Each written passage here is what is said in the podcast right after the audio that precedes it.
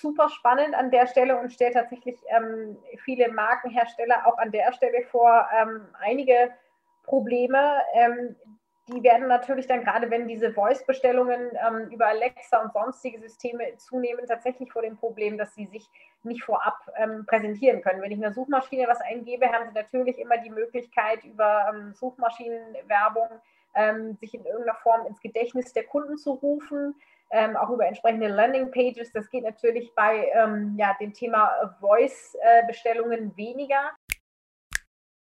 In dieser Folge des Podcasts, Teil 2, mit Professor äh, Jana Bricke von der Universität in Würzburg, Inhaberin des Lehrstuhls für digitales Marketing, spreche ich über das Thema Voice, Sprache, digitales Marketing, inwieweit diese äh, Trends zusammenhängen und äh, wir sprechen auch über das Thema Markenbildung, Branding im Zusammenhang mit Voice und Voice Commerce ähm, und über die Themen Transport natürlich auch im Zusammenhang mit dem Commerce in der Zukunft.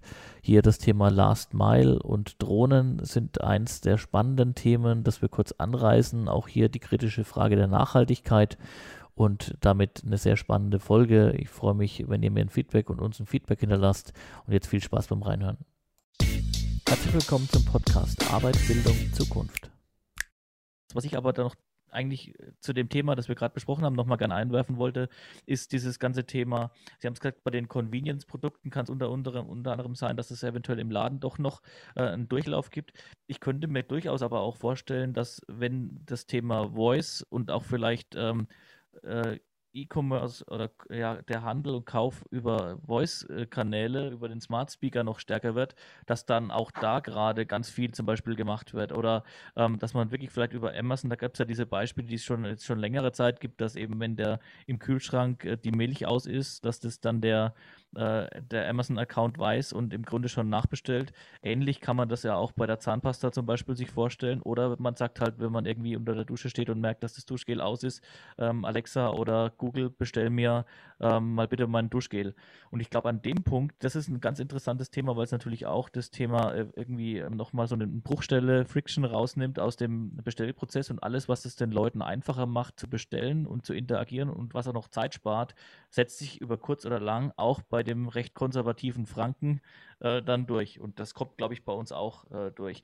Ähm, und dann würde ich noch anschließen, ähm, dass ich glaube in dem Zusammenhang, dass auch das Thema Markenbildung für Unternehmen immer wichtiger wird, weil wenn es natürlich sowas, äh, wenn wir sowas haben, dass wir über zum Beispiel einen Smart Speaker bestellen und es da irgendwie dominante Plattformen gibt und ich vielleicht dann da nur noch sage, bitte bestell mir mal Zahnpasta, dann kriege ich ja vermutlich die Google oder die Amazon Zahnpasta.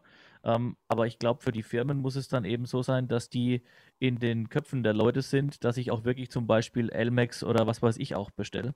Ähm, und da ist das Thema Branding dann ein ganz großes Thema für die Zukunft. Ja, nee, definitiv. Ähm, ähm genau, also ähm, ja, ist, ist, ist beides, sind beides valide Punkte. Vielleicht vorab nochmal zu diesem ähm, Convenience-Produkt-Thema. Ähm, grundsätzlich ja. ist es ja auch heute schon möglich, dass ich sage, okay, ich brauche ein neues Shampoo und bestelle das theoretisch online. In der Regel kriegt man das dann aber irgendwie als Fünferpack geliefert, braucht nicht unbedingt immer gleich fünf Shampoos irgendwo stehen und es braucht dann vielleicht doch, je nachdem, ein bis drei Tage, bis es dann da ist. Die Zahnpasta würde ich aber jetzt nicht unbedingt ein bis drei Tage ähm, sozusagen ähm, äh, weglassen wollen. Ähm, ne? Das heißt, für tendenziell dringendere Produkte äh, geht man dann doch im Zweifel noch in den Shop und nimmt dann ja ein paar andere Sachen, die es vielleicht nicht so dringend braucht, einfach mit. Ähm, auf der anderen Seite, wenn ähm, da verschiedenste Versuche von beispielsweise Amazon mittelfristig erfolgreich sind, die Same-Day-Lieferung auch kostentechnisch ähm, Richtung Umsetzbarkeit geht, zum Beispiel über den Einsatz von Drohnen, dann glaube ich, ähm, wird das auch tatsächlich da in eine ähnliche Richtung gehen, dass man dann auch ähm, äh, tendenziell stärker über ähm, Online-Kanäle bestellen wird. Ich glaube, aktuell scheitert das allerdings auch noch sehr stark daran, dass es äh, schlichtweg nicht, nicht ähm, kosteneffizient ist. Also eine Zahnbürste, die man im normalen Handel für vielleicht 39 Cent bis 1,50 Euro kaufen kann, sich explizit separat liefern zu lassen, ist halt für viele Unternehmen noch nicht äh, darstellbar ähm, und gegebenenfalls noch nicht in der Geschwindigkeit. Aber auch das könnte ich mir gut vorstellen, ist einfach eine Frage der Zeit, bis es da entsprechende Lösungen für gibt ähm, und dann tatsächlich genauso kommt. Zu dem Thema Markenbildung. Ja. Thema ist auch das mit den Drohnen ist ja auch schon, wird ja gerade auch schon, da, da, laufen viele Tests auch schon in den USA. Gibt es ja. da schon ja. Ähm, Ansätze? Sicherlich ist es hier auch noch schwierig, das umzusetzen und da gibt es bestimmt auch eine jede Menge Hindernisse, ohne dass ich jetzt hier ein, ein Drohnenexperte bin.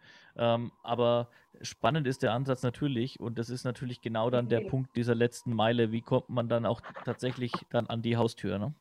Ja, nee, absolut. Auch, also, ähm, Thema wird. Ja, ja, also ich, ich denke nicht, dass es jetzt eine Sache von ein, zwei, vielleicht auch nicht unbedingt von fünf Jahren ist, aber sicherlich von zehn Jahren, wo man sehen wird, ob sich dieses Konzept auch mit der Drohnen- und Zehn der Lieferung, ob sich das durchsetzt. Auch vor dem Hintergrund ähm, des Themas Nachhaltigkeit. Ne? Also wenn man jetzt sagt, ähm, klar, die Drohnen können natürlich solarbetrieben sein, ähm, dann äh, verbrauchen sie keine sonstige Energie, sondern fliegen quasi mehr oder minder durch die Kraft der Sonne durch die Gegend. Ja, auf der anderen Seite muss ich dafür halt auch einen enormen Haufen Drohnen produzieren, die es sonst an, äh, gar nicht geben würde und verbrauche andere Rohstoffe und Energie, um diese Drohnen zu produzieren. Wenn man das alles mal in Energiebilanzen einrechnet oder dann auch mittelfristig sagt, gut, ist es das wirklich wert, die Drohne, ähm, die ja trotz allem eine begrenzte Lebensdauer hat, dann für einzelne Zahnbürsten loszuschicken, ich glaube, das, das wird man dann noch sehen, ob daraus ein Case wird, auch vor dem äh, Aspekt, wie gesagt, des äh, zunehmenden Nachhaltigkeits- und Umweltschutzgedankens. Ähm, ich glaube, man findet für beide Perspektiven für und wider. Ähm, tendenziell glaube ich aber auch, dass was auch immer technologisch möglich ist, sinnvoll ist und einen Kundennutzen stiftet und unter vertretbarem Ressourcenaufwand stattfindet, dass sich das mittelfristig durchsetzen wird. Genau, aber da, inwieweit, in welche Richtung Autonomes Fahren könnte auch ganz. Jahren sehen. Ja. ja. Ich glaube auch, dass das Thema autonomes Fahren da noch ganz große Rolle spielen kann, wenn ich dann nämlich autonom fahrende Fahrzeuge vielleicht hätte, die dann eben vor die, die Haustüren fahren und vielleicht an bestimmten Standorten ja. dann automatisch auch über irgendwelche Mechanismen dann auch vielleicht liefern können. Dann muss es nicht unbedingt alles durch die Luft stattfinden, sondern kann eben mhm. auch auf der Straße stattfinden. Und da sitzt aber kein ja. Autofahrer mehr drin, sondern das fährt halt einfach. Und ich glaube, da sind wir auch gar nicht mehr so weit weg, dass das Thema, die Technologie sich irgendwann mal durchsetzt, weil die Teslas fahren jetzt auch schon ja. zum Teil autonom auf der Straße auf bestimmten Teststrecken. Ich finde es vor allen Dingen gut, das, wenn das Jetzt habe ich Sie aber unterbrochen. wenn ich es gerade brauche und ich es ja. nicht aus der Tiefgarage oder so holen muss. finde ich auch noch äh, sehr praktisch, ja. aber nee, klar. Äh. Nee, ich denke auch. Jetzt habe ich Sie also aber unterbrochen bei dem, Thema, dem zweiten Punkt des Brandings, glaube ich, ne? Ja, genau. Das Thema Branding ähm, ist ja super spannend an der Stelle und stellt tatsächlich ähm, viele Markenhersteller auch an der Stelle vor, ähm, einige Probleme. Ähm, die werden natürlich dann gerade, wenn diese Voice-Bestellungen ähm, über Alexa und sonstige Systeme zunehmen, tatsächlich vor dem Problem, dass sie sich nicht vorab ähm, präsentieren können. Wenn ich in der Suchmaschine was eingebe, haben sie natürlich immer die Möglichkeit, über ähm, Suchmaschinenwerbung ähm, sich in irgendeiner Form ins Gedächtnis der Kunden zu rufen. Ähm, auch über entsprechende Landing-Pages. Das geht natürlich bei ähm, ja, dem Thema Voice-Bestellungen äh, weniger.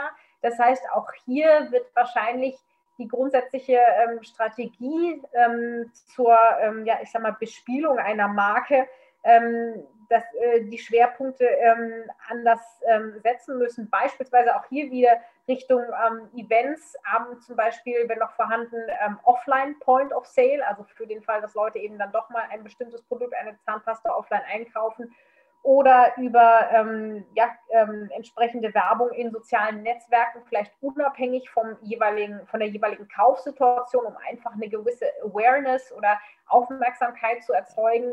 Ähm, das, ich denke, das wird dann da nochmal zunehmend an, an Bedeutung ähm, gewinnen. Aber in der Tat äh, denke ich, ja, werden sich hier Markenhersteller ähm, deutlich fokussieren müssen und ähm, zunehmend Konkurrenz, äh, Konkurrenz von ähm, sogenannten Handelsprodukten oder firmeneigenen Produkten bekommen, was sie ja ohnehin schon in den letzten Jahren sehr stark bekommen haben.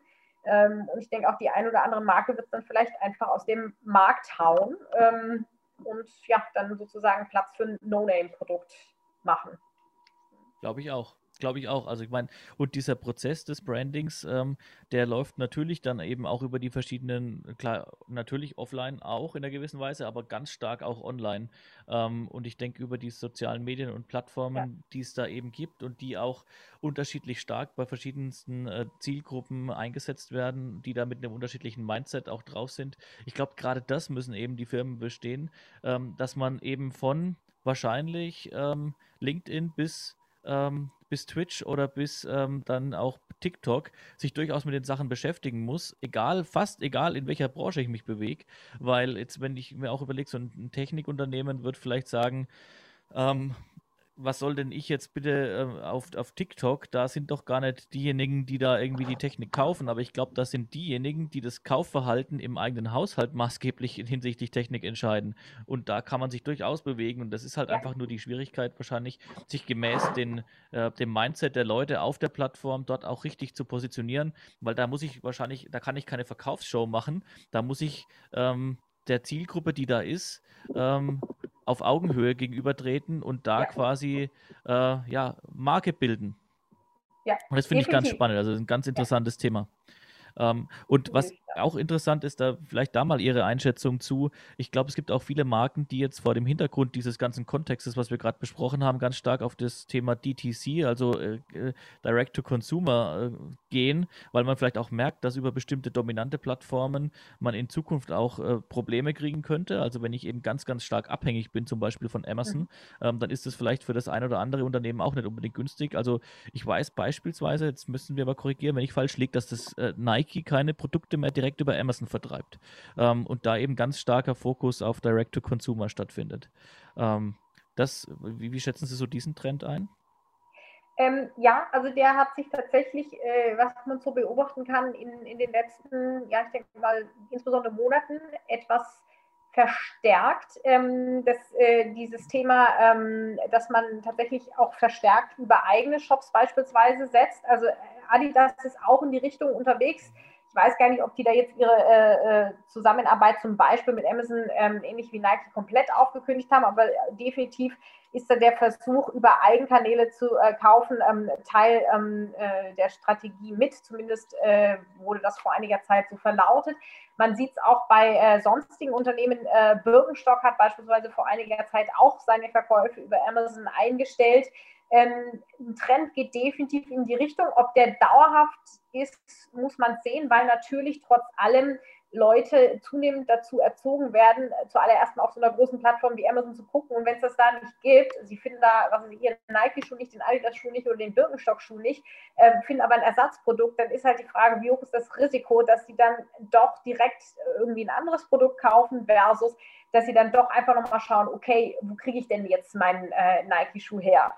Das, ähm, glaube ich, wird einfach die, die Zukunft zeigen, aber definitiv ähm, kommt auch da das Thema Markenbildung mit rein, weil je stärker natürlich der, das Bedürfnis danach ist, eine bestimmte Marke tatsächlich zu kaufen, umso stärker können sich diese ähm, Hersteller natürlich dann auch von Plattformen wie Amazon äh, emanzipieren, weil sie sagen, okay, du bietest es nicht mehr an, der Kunde wird aber jetzt trotzdem kein anderes Produkt wollen, der will nach wie vor einen Nike-Schuh, also geht er halt dahin, äh, in der Regel vielleicht zum Beispiel in unsere eigenen Online-Shops, wo er den dann auch bekommen kann. Aber das geht dann tatsächlich auch nur über eben verstärkte Markenbildung und damit ist man wieder beim Thema Emotionen, beim Thema Erlebnisbildung und auch wieder bei der potenziellen Rolle ähm, neben sozialen Medien auch des ähm, stationären Handels, der da sicherlich trotz allem dann eine Rolle spielen kann, die man ihm jetzt vielleicht noch nicht so stark zutraut.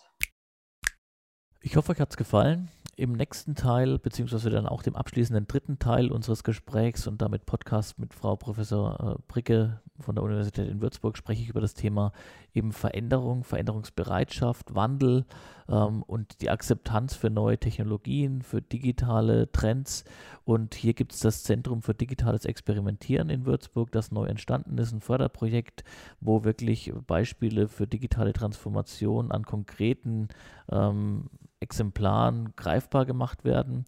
Hier können Unternehmen Praxisbeispiele reinbringen und äh, im Zusammenhang mit wirklich äh, guten Wissenschaftlern und Lehrstühlen erörtern, sodass wirklich Digitalisierung greifbar gemacht wird. Denn es ist ganz wichtig, dass hier eine höhere Akzeptanz entsteht, eine Offenheit für neue Technologien, Spaß an Neuem, Veränderung und Zukunft. Und äh, darüber sprechen wir in dem dritten Teil des Podcasts und da könnt ihr euch schon drauf freuen. Das ist eine sehr spannende Episode. Kleine Randnotiz noch, natürlich ist das das erste Mal auch, dass mein Podcast gecrashed wurde, in dem Fall von meiner großen Tochter. Also wer es mitbekommen möchte, mitten im Podcast wird er diesmal gecrashed. Viel Spaß bei ähm, dritten Teil, der bald kommt und ansonsten bleibt natürlich gesund und hört wieder rein. Macht's gut. Hey, danke fürs Reinhören. Wenn es euch gefallen hat, würde ich mich sehr freuen, wenn ihr euch die Mühe macht und mir eine Bewertung hinterlasst auf den entsprechenden Podcast-Seiten, also entweder bei Spotify, Soundcloud, Google Podcast, Apple Podcast oder den anderen. Ich würde mich auch sehr freuen, wenn ihr den Podcast abonniert und weiterempfehlt und ich freue mich auch über die Kontaktanfragen bei LinkedIn, Facebook, Instagram und Twitter. Also macht's gut und bis bald. Ciao.